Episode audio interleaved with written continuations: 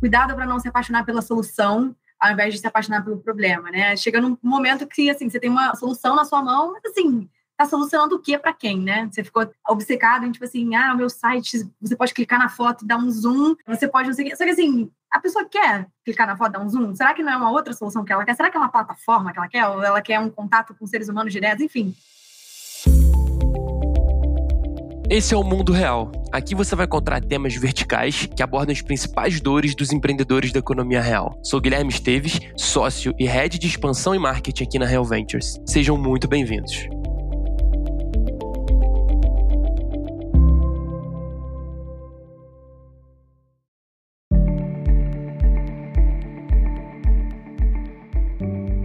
Pessoal, tudo bom? Gabriela Martins falando aqui, Gabi, da Real. Eu sou sócia e líder de projetos. E hoje a gente está aqui com uma galera muito boa para trocar uma ideia aqui sobre branding, sobre estratégia de marketing. Primeiro aqui do nosso time a gente está com o Pedro, que trabalha no nosso marketing da Real. Oi, gente, tudo bom?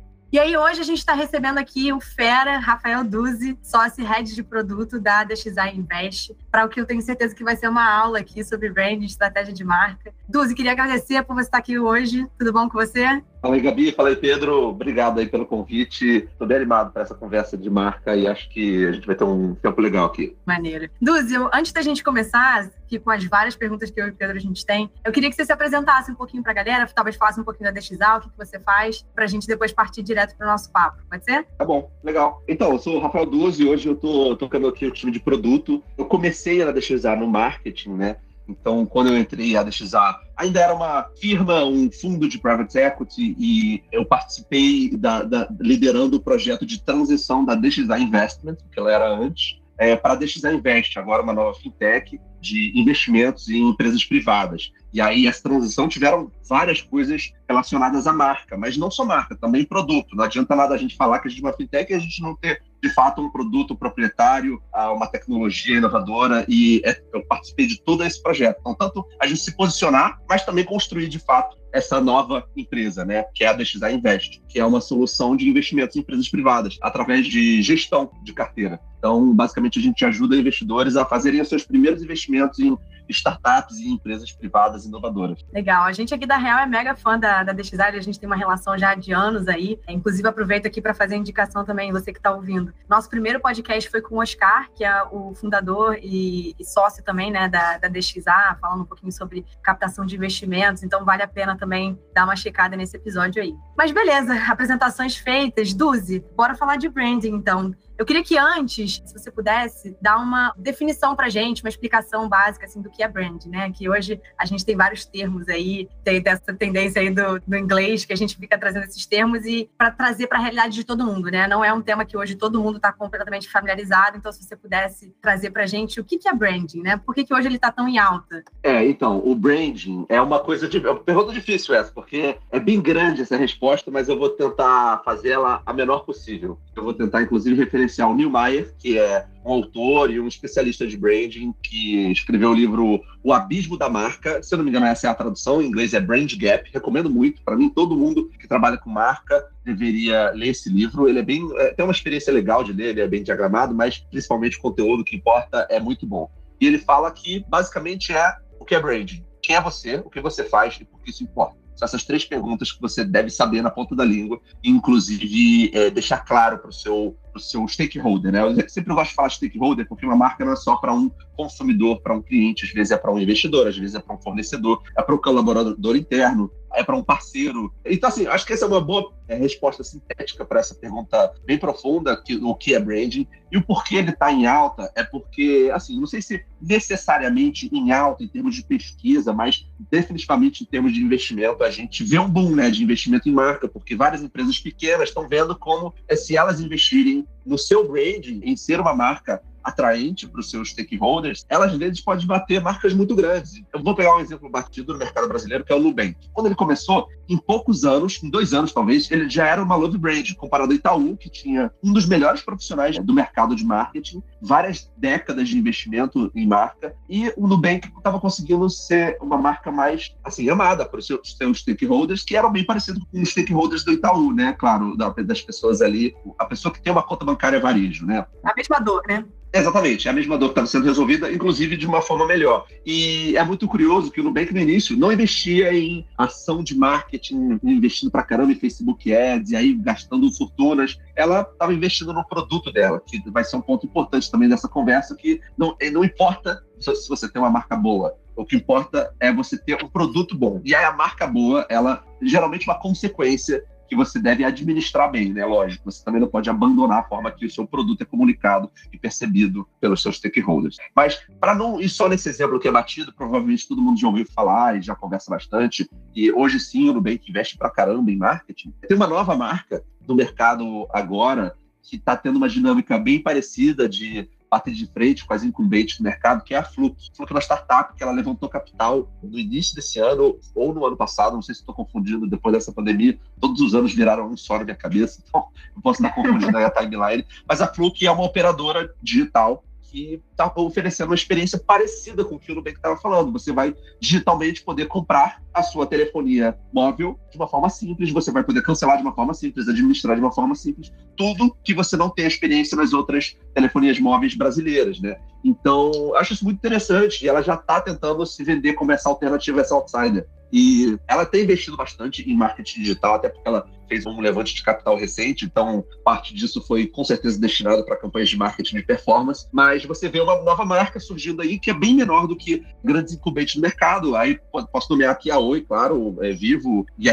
E se ela investir bem na, na, sua marca, principalmente no seu produto também, ela pode ter uma marca bem forte e, e virar love brand em pouco tempo porque é uma dor muito grande, ainda mais quando você não tem muitas opções. Enfim, essa é uma mistura, né, de você solucionar um problema com um produto e um serviço, mas ao mesmo tempo você construir marca em cima disso e não uma coisa totalmente separada da outra. Acho que era um case que vale a pena aqui comentar.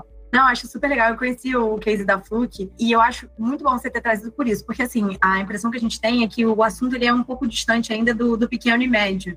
Né, ele fica ainda focado em desenvolvimento da empresa, em crescimento, e marca talvez não fique ali, muitas vezes, em primeiro plano. E justamente isso que você trouxe, que, que eu enxergo um pouco como. E aí eu queria pegar um pouco a sua visão sobre isso. Um problema quase que o ovo e a galinha, né? O que, que vem primeiro? Assim, acho que tem casos e casos, é claro que não tem uma verdade absoluta, mas o que, você, foca primeiro, no produto ou na marca? Porque a gente tem marcas que, assim, acabam se alavancando por ser uma marca, e as pessoas compram a marca e a marca em si vira o produto. Tem outras que, sem o produto, assim, a, a marca cresce em cima do produto. Como é que é um pouquinho a sua visão sobre isso? Então, apesar da minha formação em marketing, eu ter trabalhado com branding minha vida toda, até refletindo um pouco o meu estado hoje, como head de produto aqui na DXA, é, eu acredito que o produto ele é muito mais importante que sua marca. E aí eu estou falando isso porque imagino que a nossa audiência aqui são de pessoas de pequenas e médias empresas que, para você investir em marca, só investir em marca, é muito dinheiro, porque é um relacionamento institucional, você provavelmente está falando com massa, quando é um investimento exclusivo de marca, né? ou seja, só um posicionamento institucional da sua empresa.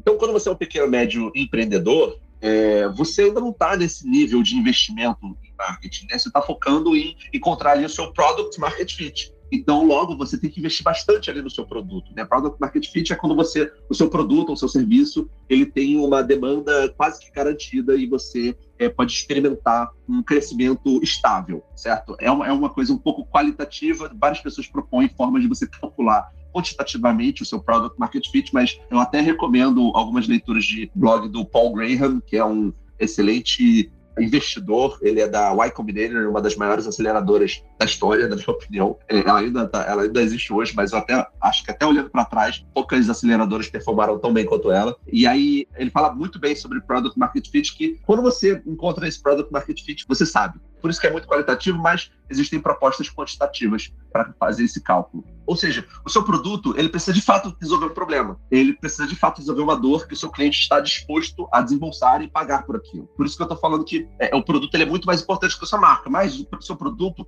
é um elemento da sua marca. Então, a forma, as interfaces do seu produto, seu produto digital, por exemplo, o site, as interfaces visuais, né, a, a UI e a UX do seu produto, mas se ele é um serviço, por exemplo, um, um, um, serviço de consultoria, como vocês são. Vocês, vocês, como consultores, são parte da interface da marca da empresa. Então, a forma que vocês se portam, relacionam, se comunicam, mandam e-mail, vocês estão sendo interface da marca. de vocês de Real Ventures, certo? Então, se você, quem está ouvindo a gente, tem um, um, sei lá, um serviço contábil, por exemplo, o contador que faz o relacionamento diário com aquela empresa, se ele não está dentro da empresa que ele atende, ou seja, ele é, um, ele é algo que está sendo contratado, ele é uma interface de marca ali. Toda a forma que ele se porta e se comunica, inclusive a qualidade do seu trabalho, não deixa de impactar a sua marca, né? Não deixa de gerar valor e, e permitir que, que o stakeholder perceba valor que é uma coisa que a gente não consegue controlar. A gente consegue tentar medir, consegue tentar entender. Isso é, uma, inclusive, uma sugestão que eu dou para pequenos e médios empreendedores: é estarem sempre em contato constante com os seus stakeholders, entendendo como é que eles estão percebendo o valor você está gerando através dos seus produtos, seus serviços. E esse vai ser o melhor investimento de marca que você vai poder fazer. Então, assim, investe bastante no seu produto, no seu serviço e tenta medir como é que ele está sendo percebido por esses stakeholders. Esse investimento que é mais de tempo do que um orçamento em, de, de orçamento de marketing, de performance, de, enfim, necessariamente, sei lá, criação de conteúdo, são coisas que custam bastante tempo e, e dinheiro também. Enquanto você só entender as dores do seu cliente, como é que ele está percebendo o valor que você está gerando, é uma coisa que é bem mais barata e gera muito mais impacto. E, e Duzé, aproveitando esse gancho que você falou de medir, de métricas, a gente vê que brand é uma coisa muito não é um ativo intangível ali, né? Não é uma coisa que a gente consiga de fato medir uma coisa mais qualitativa. Mas como é que a gente consegue ver, de fato, que esse investimento em, em branding, esse investimento na marca, ele, de fato, está trazendo algum retorno, ele está fazendo algum efeito na percepção do consumidor? Como é que a gente consegue acompanhar isso, ver se está funcionando? Para responder isso, eu vou tangenciar o que eu estava falando lá no início da resposta do Neil Meyer para branding, né? Que fala que branding é quem você é, o que você faz e por que se importa. Então, primeiro é, você consegue medir se você tem uma boa estratégia de branding, se você consegue responder muito bem essas três perguntas. Só que aí, ele não fala exatamente isso que eu vou falar agora, mas se o seu cliente ou o seu stakeholder, ele também consegue responder muito bem essas três perguntas, você tem uma boa estratégia de branding. Significa que quem você está querendo alcançar sabe quem você é, sabe o que você faz e sabe por que você importa. E aí, justamente nesse contato constante com seus stakeholders, você deve medir o quão distante está a percepção dele. Então, se ele acha que você, por exemplo, vou pegar o nosso caso aqui, a DXL Invest. Nós somos uma empresa de 10 anos de idade, nós temos é, profissionais com mais de 30 anos de experiência no mercado de private equity, a gente já investiu em diversas empresas, teve diversos exits e a gente trabalha com uma gestão ativa nas empresas que a gente entra, né? Então, a gente gosta de se relacionar, inclusive contribuir para o crescimento dessas empresas, não só com capital financeiro, mas com, vamos dizer assim, capital criativo, né? Ou seja, resolvendo o que o Oscar gosta de falar, que são os pepinos do dia a dia. A gente ajuda no pulo do gato, mas também nos pepinos do dia a dia. Isso é algo que a gente faz. Mas se alguém vendo que a gente está fazendo esse movimento para fintech e através da nossa tecnologia proprietária, que é basicamente, assim, resumindo, a gente criou ferramentas seguras online, onde o investidor ele consegue analisar empresas que a gente está entrando como investimento e depois de investir ele consegue inclusive acompanhar essas empresas mês a mês como é que ela está performando. Tudo isso através de um ambiente seguro, protegido, que ele pode gerir todos os seus investimentos. Antes, antigamente, você tinha que fazer isso com vários reuniões, e-mails, papelada, burocracia, e hoje a gente está simplificando isso para um processo totalmente digital que você faz no seu celular. Mas se o, o nosso investidor achar que a gente é uma plataforma, a gente tem um problema grande de branding, porque a gente não é uma plataforma. Ele tá, a, a, significa que a gente não está comunicando com clareza o nosso expertise, o nosso tempo de experiência, exatamente o que a gente faz, porque a gente não é só um software, né? Na real, o software serve o que a gente faz, que é a gestão dos investimentos desses investidores. Então, você medir o quão distante está o valor percebido do seu stakeholder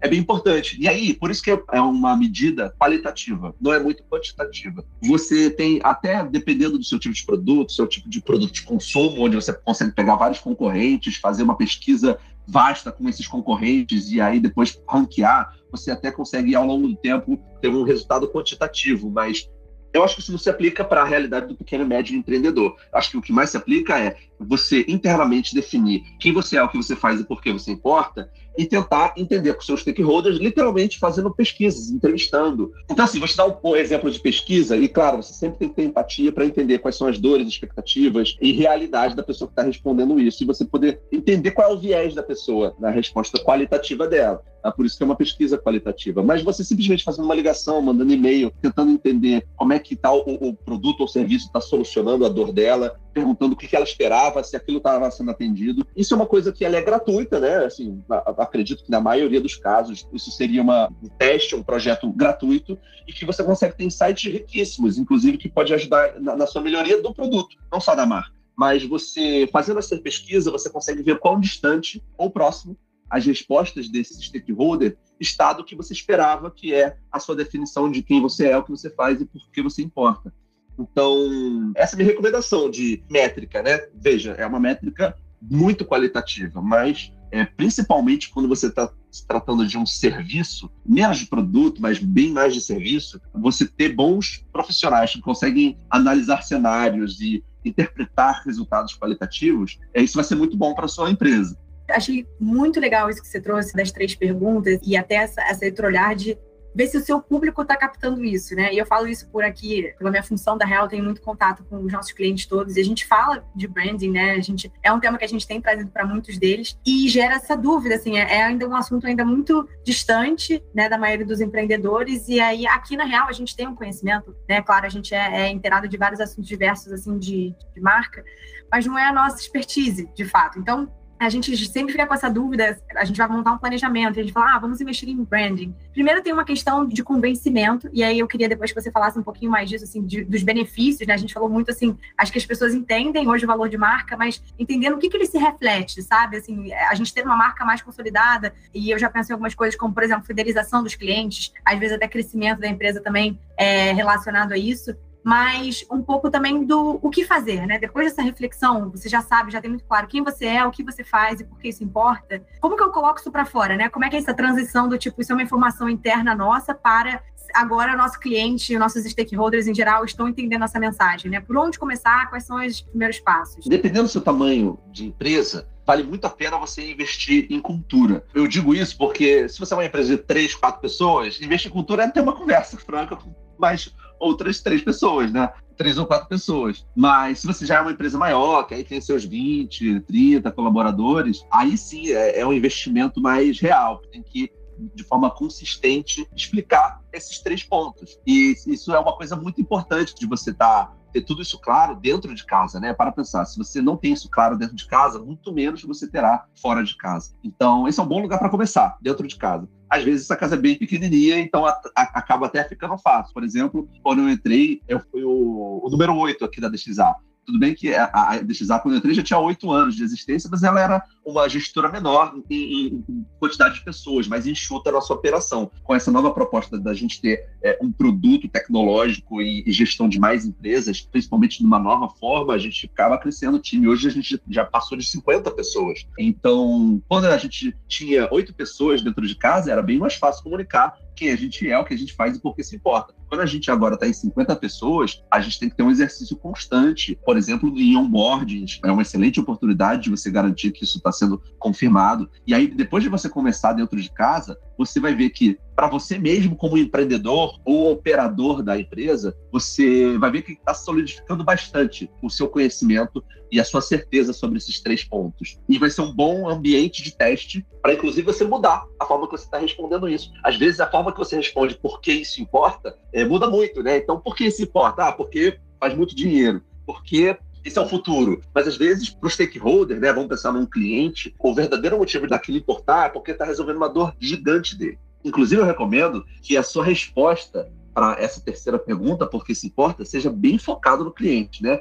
É, aqueles negócios que são centrados e obcecados pelo cliente, eles geralmente obtêm mais sucesso justamente por isso, porque eles estão constantemente tentando garantir que essa terceira resposta não está só atendendo empreendedores, investidores, acionistas, um conselho empresarial, mas sim o cliente por que se importa para aquele cliente? A nossa resposta está errada em relação ao cliente, ou a gente precisa mudar, ou às vezes está falando com um cliente errado, ou o nosso produto está errado. Por isso que a volta até naquele ponto inicial de falar que o produto ele é muito importante. É, às vezes o seu produto não está resolvendo a dor de verdade do seu cliente. E isso vai impactar diretamente na marca, né? Então, enfim, acho que esse é um excelente lugar para começar. Voltando à sua pergunta, começando dentro de casa e depois focando sempre no seu cliente, né? Garantindo que todo mundo na sua empresa tenha essa mesma paixão ou obsessão por resolver a dor do seu cliente final. É, e assim, esse finalzinho do que você falou me lembrou muito daquela máxima, assim, de cuidado para não se apaixonar pela solução, ao invés de se apaixonar pelo problema, né? Chega num momento que, assim, você tem uma, uma solução na sua mão, mas, assim, tá solucionando o que para quem, né? Você ficou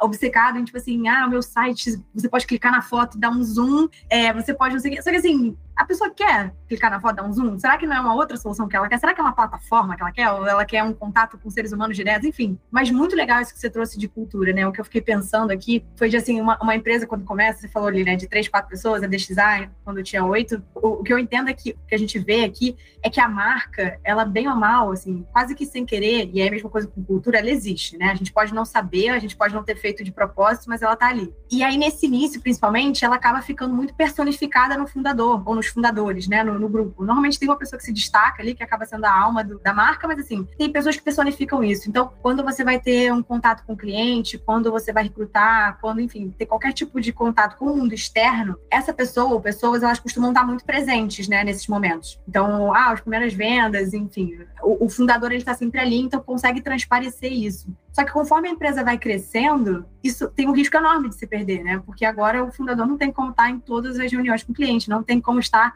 na linha de atendimento falando com a galera que, que precisa de ajuda. Então, se o pessoal que está lá, que é a fronteira, né? Vamos dizer assim, que está ali na fronteira entre o que é interno da empresa e o que é o mundo exterior, não tiver muito claro isso na cabeça, não tem jeito de isso transparecer. Não é uma propaganda, não é um anúncio virtual, não é um Instagram bem diagramado que vai passar para o público e para quem está fora quem você é, né? Isso me lembra muito de uma frase. Eu estava pesquisando aqui, mas eu não encontrei o autor. Eu gosto sempre de dar o crédito. É muito melhor você ter um time de missionários do que um time de mercenários. Ou seja, pessoas que soltou ali só para aquele trabalho, né? A pessoa que está ali para aquela missão, que está querendo andar junto nessa missão, vai ser muito mais fácil de você passar para ela isso de essas coisas que são intrínsecas e tácitas do fundador, né? Ou dessa pessoa que, que representa a marca no início. Então, principalmente os primeiros colaboradores ali, é, geralmente é muito bom que você escolha pessoas que vão querer alcançar a mesma missão, o mesmo propósito que você você vai ver que vai, vai ser muito mais fácil você, você compartilhar né, dessa paixão ou dessa missão. E você vai ver que, inclusive, vai enriquecer a sua marca e o que você está construindo, porque você vai ver que essa pessoa com a mesma paixão, mas de formas diferentes de é, manifestar essa paixão sobre o cliente ou a área que você está atuando. Né? Então, assim, realmente, você focar muito numa pessoa é, é um risco muito grande, e aí, geralmente, a solução é você não só compartilhar, mas compartilhar com pessoas que estão querendo andar junto, olhar no longo prazo junto com você e com a mesma paixão paixão. É, é, realmente, mas isso é um problema que não é só de empresa pequena, de empresa grande também, isso é um risco muito grande. Você pega empresas é, imensas, como, sei lá, pega a própria Meta, né, o Facebook, o Mark Zuckerberg, ele, ele é uma figura que é muito grande lá dentro. A empresa não consegue, tem muita dificuldade de se desassociar dele, ela pode sofrer muito com isso ou pode se beneficiar disso. Então, pega o caso da Tesla, por exemplo, que tem muita dificuldade de, se desassociar do Elon Musk. Em muitos casos, isso pode ser negativo. Inclusive, ele foi processado, se não me engano, né? Talvez essa seja a melhor palavra, mas é pela SEC americana, que é tipo a CVM dos Estados Unidos, que regula o mercado aberto lá, por várias manifestações públicas que ele teve, que afetou o preço das ações, mas também pode ser muito positivo, né? Ele, como um empresário e uma pessoa que tem uma liderança inspiracional no mercado empreendedor, pode ajudar a marca, né? A Tesla, como uma empresa inovadora de carros elétricos. Então, isso pode ser muito ruim, pode ser muito bom, é sempre, mas para uma pequena e média empresa, tem que sempre garantir que você está andando com as pessoas certas, né? E você está chamando as pessoas certas para andar junto contigo uma frase também do Simon Sinek que eu lembrei agora que ele fala de if you don't understand people, you don't understand business, né? Então, se você não entende sobre pessoas, você não entende sobre negócios. Porque no final do dia é isso, né? Assim, é, negócios de qualquer natureza são pessoas lidando com pessoas, em última instância, né? A gente, ainda mais com essas revoluções tecnológicas, tem uma vez ou outra que esse contato fica um pouco mais esquecido, mas por trás de tudo ainda temos seres humanos. E então, assim, aqui na Real, por exemplo, toda vez que a gente vai fazer um projeto de planejamento estratégico, primeira etapa a gente não abre mão, é a identidade organizacional, né? A gente conseguir ter muita clareza, e aí, assim, não é exatamente nesse framework que você trouxe, né, de quem somos, o que fazemos e para que, por que isso importa, Mas é mais ou menos, é um, a gente olha ali o propósito, então, assim, por que, que a empresa existe, né? O que, que ela faz, qual é o grande impacto que ela tem no mundo. Depois a gente passa para valores, que é um pouco assim, eu diria como a gente faz as coisas, né? O nosso jeito de ser. E aí a visão que é, acho que comunica talvez um pouco disso, porque que importa, né? Por que, que a gente está fazendo isso? Assim? O que, que a gente está olhando lá na frente como oportunidade e que é uma coisa que o mercado precisa hoje e gostaria de ter. Inclusive, a gente usa muito também do Simon Sinek, né? Um, uma ferramenta famosa que é aquela do Golden Circle, que, enfim, um vídeo icônico aí do TED Talk, fica a indicação para quem ainda não tiver assistido, que ele fala muito parecido do que você trouxe, né? De você compartilhar essa mensagem, ter muito claro e primeiro internamente de você, enfim, ter, ter, assim no seu time engajamento. Então ele traz o exemplo lá da Apple, né? Que consegue engajar o pessoal a, a trabalhar. Por que, que os telefones da Apple são tão mais caros do que os outros? E as pessoas estão super dispostas a pagar, pagam felizes e, e se endividam para comprar um, um celular. E tudo isso porque tem muito claro o porquê importa, né? Quem somos, o que fazemos e, e por que isso importa. Legal, muito bom.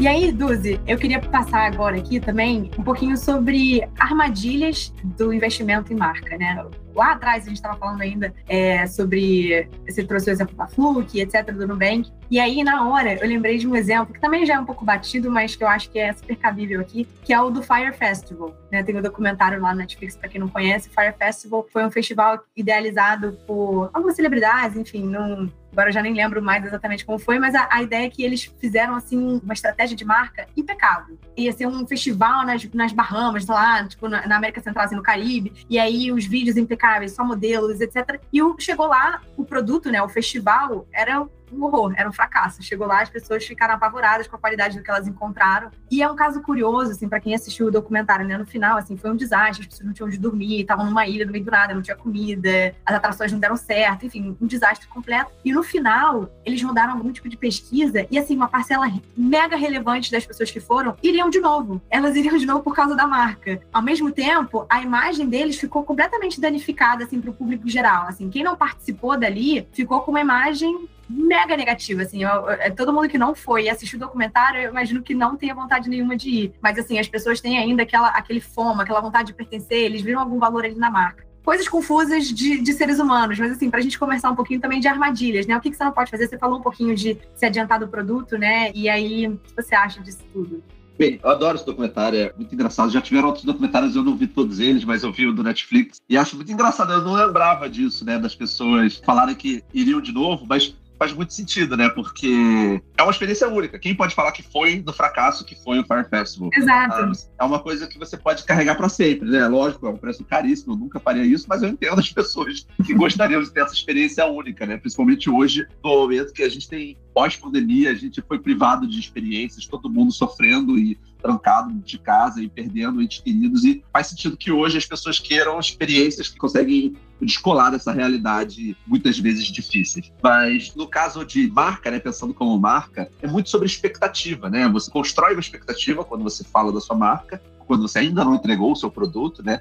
Então, essa expectativa, você tem que ter certeza que você está construindo a expectativa correta. Eu estava dando um exemplo aqui antes da gente começar a nossa gravação, então vou repetir aqui, que é, é, por exemplo, você comprar um produto da Renner e você esperar que você comprando um casaco lá, você vá lavar ele mil vezes e daqui a 50 anos você vai poder dar para o seu neto o casaco que você usou quando você foi no seu primeiro encontro, quando você se formou e, e você teve várias experiências com aquele produto. Se você tem essa expectativa, primeiro, você provavelmente construiu ela de forma errada, né? Porque acho difícil a Renner de fato se vender assim. Ela se vende muito mais como algo atualizado e da moda e, e bem segmentado, às vezes, para cada uma das, das suas pessoas.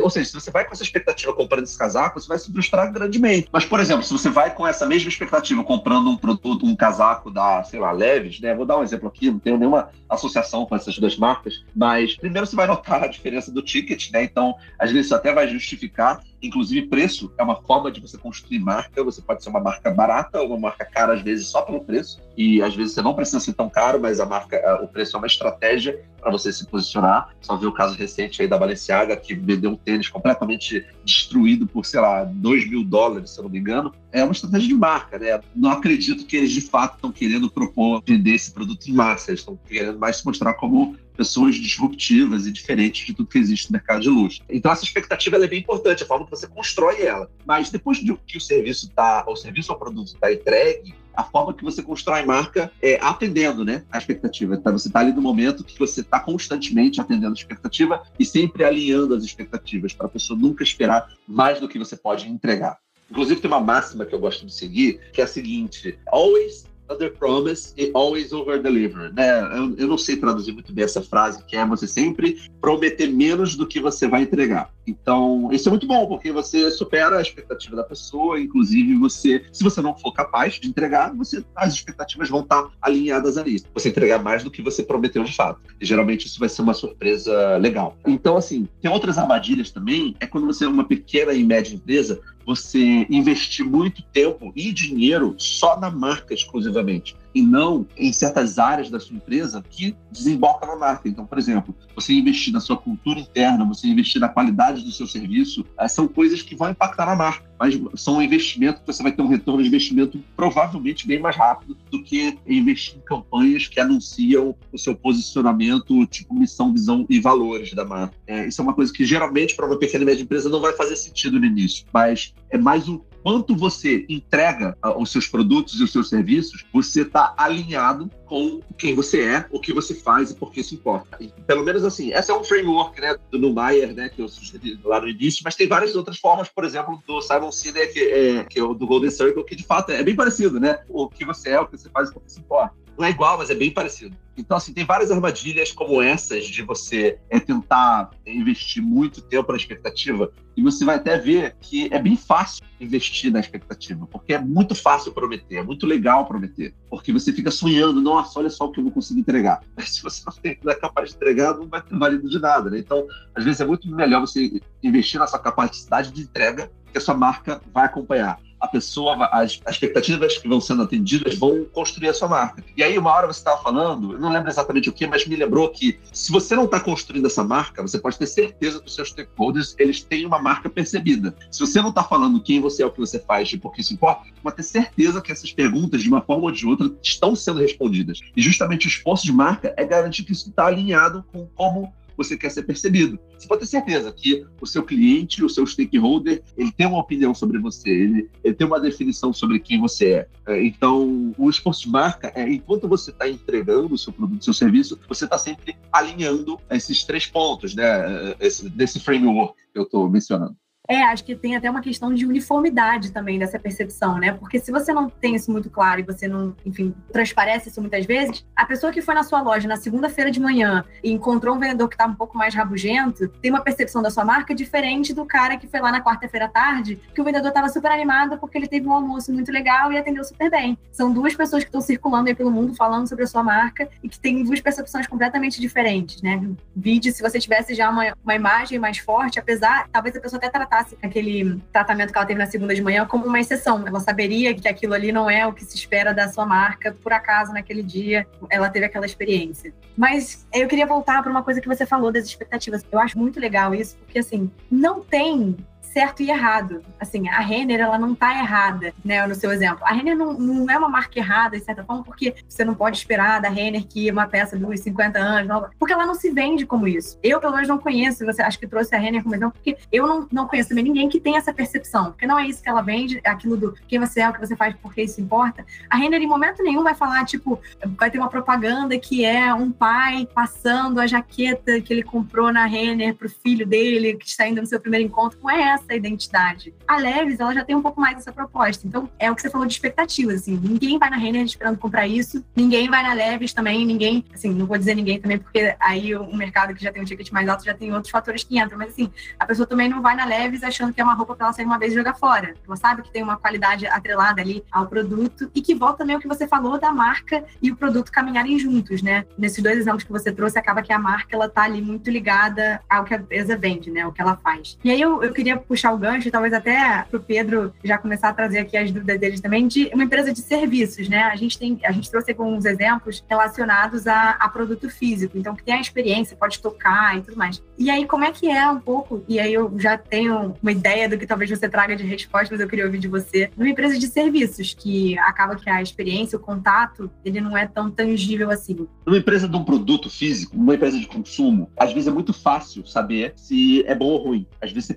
ao tocar, você já está tendo ali uma experiência de marca. Você fala, nossa, isso aqui é vagabundo. Nossa, isso aqui é muito bem feito e durável. Então, sei lá, pega... Imagina se você, o copo Stanley agora que está na moda, você pegasse ele e ele amassasse primeiro dia usando ele, você ia falar, cara, como é que isso aqui, tá, as pessoas estão usando tanto isso aqui, isso aqui.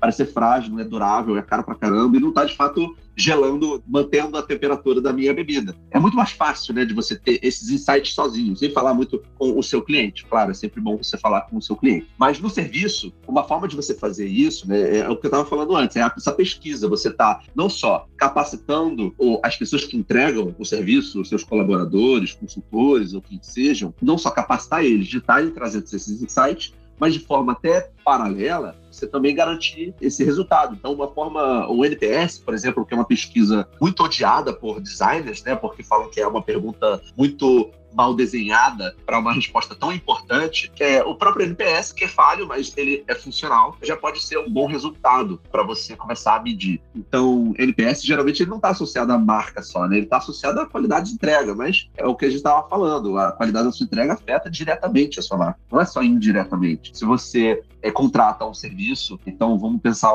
aqui uma agência de marketing. Então, uma agência de marketing que faz anúncios de performance, né? anúncios performáticos. Se você contrata essa empresa. E toda vez que você contrata e espera receber algumas campanhas, um copywriting, algumas artes, dá para um gestor de tráfego fazer os anúncios, e ela sempre demora três semanas. Ela promete duas semanas para entregar e, e entrega em três semanas. Ali você está vendo que, pô, não consigo confiar nessa empresa, eu preciso de fazer essas campanhas bem rápidas. E ela está demorando muito eu não consigo confiar nela. Então, quando é um profissional, um, profissional, um consultor autônomo, né, não é uma marca de uma agência de marketing, às vezes você também constrói uma marca daquela pessoa. Aquela pessoa eu não consigo confiar, aquela pessoa demora para entregar. E se é numa empresa, né, uma agência de marketing, que aí não é só consultor, mas é uma corporação se relacionando com você através da interface daquele consultor, você não só pensa aquilo sobre aquele colaborador, né, aquele consultor, mas também da empresa como um todo. Então essa empresa ela falha em pegar isso. Estou dando uma experiência negativa, mas, por exemplo, pode ser uma experiência positiva. Um exemplo foi um projeto que a gente fez com a Real Ventures e a Gabi, que é aqui nossa host, ela estava fazendo, ajudando a gente a construir os nossos OKRs do nosso primeiro trimestre. E sempre, né, Gabi, você estava sempre garantindo que estava todo mundo na mesma página. Isso é uma coisa muito importante e muito valiosa. Eu via o valor gerado ali naquele momento, de todas as reuniões que a gente teve, de estar tá todo mundo na mesma página. Então, isso é uma forma de garantir que a sua marca está sendo bem percebida em um serviço. E uma coisa que não é tangível, mas que você pode ser, que você pode experienciar. De novo, a forma de medir são diversas, né? Você pode tanto contar com seu colaborador, contar com um time independente para fazer medidas de NPS, você pode tanto fazer reuniões qualitativas diretamente com o tomador de decisão, contrator de serviço, ou a pessoa que está interagindo diretamente com o serviço. Então é bem importante. E aí por isso que eu falo os stakeholders, né? No serviço, existe aquele tomador de decisão, a pessoa que vai falar, ó, oh, a gente tem orçamento, a gente vai contratar esse serviço de consultoria de marketing, por exemplo. Mas tem a pessoa que interage. Então vamos supor que é o, o gerente de marketing de uma empresa e o gestor de tráfego de uma empresa o gerente de marketing contrata uma agência, mas quem está lidando ali no dia a dia é o gestor de tráfego. E esse gestor de tráfego tem uma péssima experiência com a empresa, mas o gerente de marketing contratou, viu que está sendo entregue, às vezes demora ou não, depende de como foi alinhada a expectativa com ele. Mas são duas pessoas completamente diferentes, né? São dois stakeholders bem diferentes. Então, essa agência de marketing deveria garantir que ela entende como é que esse tomador de decisão, que é o gerente de marketing, e esse gestor de tráfego estão avaliando a entrega do serviço dessa agência de marketing. Então, é sempre bom você, claro, inclusive tratar de forma diferente. O tomador de decisão, você tem que garantir que ele tem as informações necessárias para tomar aquela decisão de contratar aquele serviço e não só isso, né? Ele mesmo, às vezes, entender exatamente qual a dor que ele tem e como é que você vai resolver essa dor. Você, como agência de marketing. E o gestor de tráfego está mais próximo ali da execução, ou seja, como é que você está entregando o seu serviço? Seu serviço está entregando de forma consistente? As expectativas estão sendo alinhadas? Essa é uma forma que você consegue medir outra pessoa, outro stakeholder stakeholder, que é importantíssimo nessa equação de um serviço de consultoria de marketing, né? como foi esse exemplo abstrato. E aí, perdão se está muito abstrato para quem está nos ouvindo, eu acho que assim, são experiências que eu já tive, mas sem mencionar nomes, essa é uma forma que você impacta a marca. Né? Às vezes é uma empresa pequena, mas não, deixa de ter marca. E aí, principalmente para agentes autônomos, médicos, dentistas, contadores, às vezes essa pessoa é a marca, né? É, não é uma marca totalmente separada, corporativa. Às vezes está personificada. E você, como empreendedor, você tem que entender que nessa situação, nesse cenário, você é a marca. E você tem que investir nessa marca. E aí, investir nessa marca garantindo a qualidade de entrega, garantindo o seu serviço, garantindo alinhamento de expectativa, inclusive saber responder essas três perguntas. Garantir que a pessoa que está te contratando, ela está entendendo essas três perguntas. E se você conseguir alinhar essa diferença de percepção, você vai ter um investimento de marca melhor, mesmo sendo um consultório de uma pessoa só. Aí tem um desafio muito grande. E eu entendo muito a dor que essas pessoas passam, que é quando você é um empreendedor e a marca é você, é o seu nome, às vezes você não consegue desassociar o seu valor próprio, ou seja, como é que você se identifica como pessoa do serviço que você entrega. Porque você é uma marca, você é um serviço que você precisa ter um investimento de marketing e de entrega de valor na operação, mas às vezes você tem dificuldade de desassociar isso de quem você é como pessoa, como amigo, como irmão, como filho, como marido, esposa, como é, é às vezes é muito difícil de associar. E você que está nessa situação, você tem que saber muito bem diferenciar quem você é como pessoa e quem é a sua empresa, a sua marca. Muitas pessoas vivem esse mundo onde isso está indivisível, inseparável, mas é muito desafiador e é muito doloroso e você precisa garantir que você está conseguindo separar, até para você ter uma vida bem equilibrada, né? Senão você nunca vai ter uma vida equilibrada. E aí a gente estava falando de brand e começou a falar de, é, de equilíbrio de, de, equilíbrio. trabalho e vida pessoal, mas é, para esse caso é muito importante. Para empreendedorismo não tem jeito, as coisas se misturam muito e, e eu acho que é isso aí que você falou mesmo. E aí, a empresa ela fez uma estratégia muito boa, ela conseguiu responder essas três perguntas prioritárias para criar um branding, ela conseguiu focar no produto, ela conseguiu focar no cliente, mas as pessoas agora estão querendo crescer muito rápido, elas estão querendo alcançar mais pessoas em menos tempo. Como é que faz isso? Como é que uma empresa com um produto bom, com um branding bom, como é que ele consegue alcançar mais pessoas em menos tempo? Como é que ele pode alcançar mais consumidores? É por tempo? É por ter uma estratégia adicional ali? É só por tráfego pago? que, que pode ser uma ideia. Legal, eu vou dar dois exemplos batidos, tá? Então, galera que está me ouvindo, paciência comigo, mas pode ter gente que não ouviu, que é a Tesla e a Nubank. A Tesla e a Nubank, elas não investiram em marketing nos seus primeiros anos. A Tesla diz que nunca investiu em marketing, nunca vai investir em marketing. Eu discordo. Eu acho que quando você investe rios, milhões de dólares em PR, você está investindo em marketing. Mas, de fato, em marketing de performance, anúncio, ela não faz isso. E ela, de fato, isso cumpre. Mas marketing não é só isso, né? E na Nubank também. Ela estava focando ali no início. Hoje ela investe bastante em marketing. Tem um departamento gigante de marketing lá. Uh, campanhas muito interessantes de marketing. Mas no início ela estava focando no produto dela e garantir que ela estava resolvendo o problema do público-alvo dela. Então essas são duas empresas gigantes que desde o seu início estavam focando no produto, garantir que elas têm um produto bom. Mas, no seu caso, que você já está crescendo, você deveria, justamente fazendo essas entrevistas, entender de fato se você está com uma solução apropriada para um problema que existe, que é real. Então, isso é muito importante. É muito fácil você se apaixonar pela solução, como a Gabi mencionou mais cedo. É muito fácil você fazer isso e você se perder e você ficar anos, inclusive, focado em melhorar a solução e não necessariamente entender melhor o problema e resolver melhor esse problema. Então, assim, fazendo essas pesquisas, você garante que você está entendendo o problema, entregando a melhor solução. E se você não entrega a melhor solução, você encontrar possíveis formas né, de você melhorar essa solução, essa entrega. E por que eu estou falando disso de produto? Porque o produto impacta diretamente a marca percebida, o valor percebido do seu stakeholder.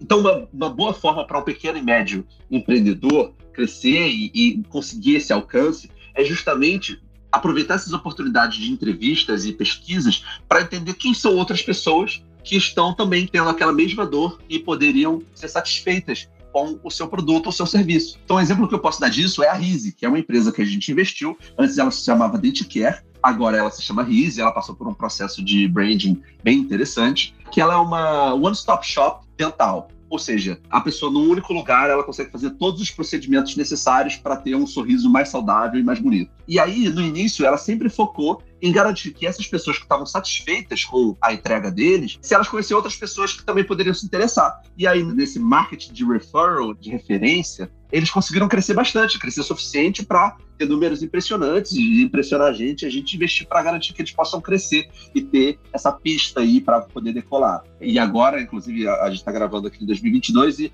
estão prestes a abrir algumas clínicas aqui no Rio de Janeiro, que são suas primeiras novas clínicas, porque antes eles só tinham um único lugar e agora eles vão ter vários lugares. Então, essa é uma empresa grande, que tem uma operação bem grande, que estava focando justamente nesse elemento e tendo resultados impressionantes. Inclusive, o CEO me contou que uma vez eles fizeram alguns testes de tráfego pago estava insatisfatório comparado à referência de marketing, né? A referência dessas pessoas satisfeitas. E aí ele viu que ele precisava investir cada vez mais naquilo. Lógico, sempre respeitando LGPD, respeitando as limitações dessa estratégia de crescimento. Mas isso foi um canal de, de crescimento muito grande para eles eu acho mega interessante. Uma coisa também que eu fico pensando nessas empresas que talvez no início não. Especificamente o caso do Nubank, né, que você trouxe.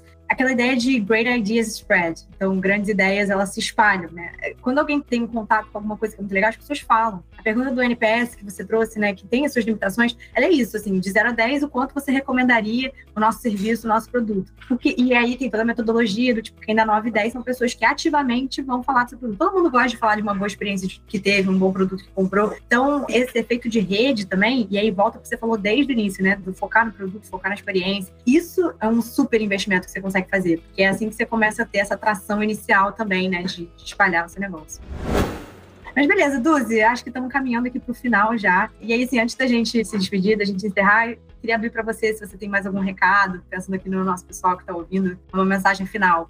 Bom, assim, acho que o recado final, principalmente se você está construindo um negócio, uma solução, um serviço inovador e disruptivo, é foco, né? Então você focar em construir esse produto e esse serviço que é um diferencial, que é totalmente insubstituível comparado à concorrência, eu acho que esse foco no seu produto vai pagar muito em termos de marca porque se você focar muito em investir em aquisição de clientes e aí em tráfego pago, marketing digital, você vai ver que vai chegar um momento que, se você não tiver construído a marca, você vai ficar refém de fazer anúncio pago. E é muito difícil você ficar refém de anúncio pago. Tudo bem que a gente está falando só esse, desse recado final, mas recomendo pesquisarem o impacto dos e-commerces das empresas do final do ano passado que sofreram por conta das mudanças de privacidade da Apple e como é que os, alguns e-commerces despencaram em faturamento porque estavam focando muito em tráfego pago com anúncios em redes sociais que foram impactados diretamente para a nova política de privacidade da Apple.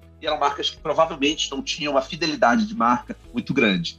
Então, assim, para você que é pequeno e médio empreendedor, está construindo um produto ou serviço diferenciado, a minha sugestão é focar justamente nessa construção desse produto ou serviço. Garantir que você está construindo algo que não tem substituto, algo que é muito único para o seu stakeholder, para o seu cliente, fornecedor, para quem quer que seja. Que você focando nisso, você, inevitavelmente, gerando valor, vai estar construindo marca. Então, essa é a minha sugestão para você focar na construção de um produto e serviço muito bom e garantir que as expectativas de quem você está servindo está sendo alinhado constantemente. Então, essa é a minha sugestão, esse foco. Foca no seu produto e garante que você está construindo a melhor solução possível para a dor verdadeira do seu cliente. Ótimo, muito, muito legal.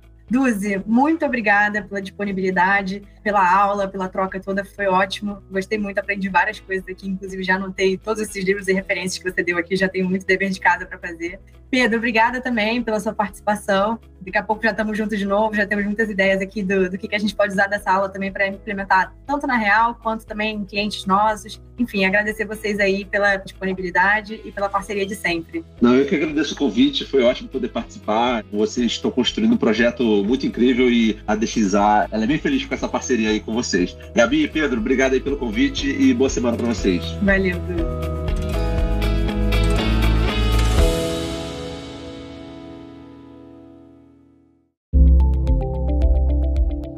Esse foi mais um episódio trazido pelo Mundo Real. Compartilhe esse podcast em suas redes sociais e não esqueça de seguir o podcast para ouvir mais episódios. Para saber mais e ficar ligado em nossos outros conteúdos focados no empreendedor brasileiro, acesse mundoreal.vc, assine a nossa newsletter e faça parte do nosso ecossistema.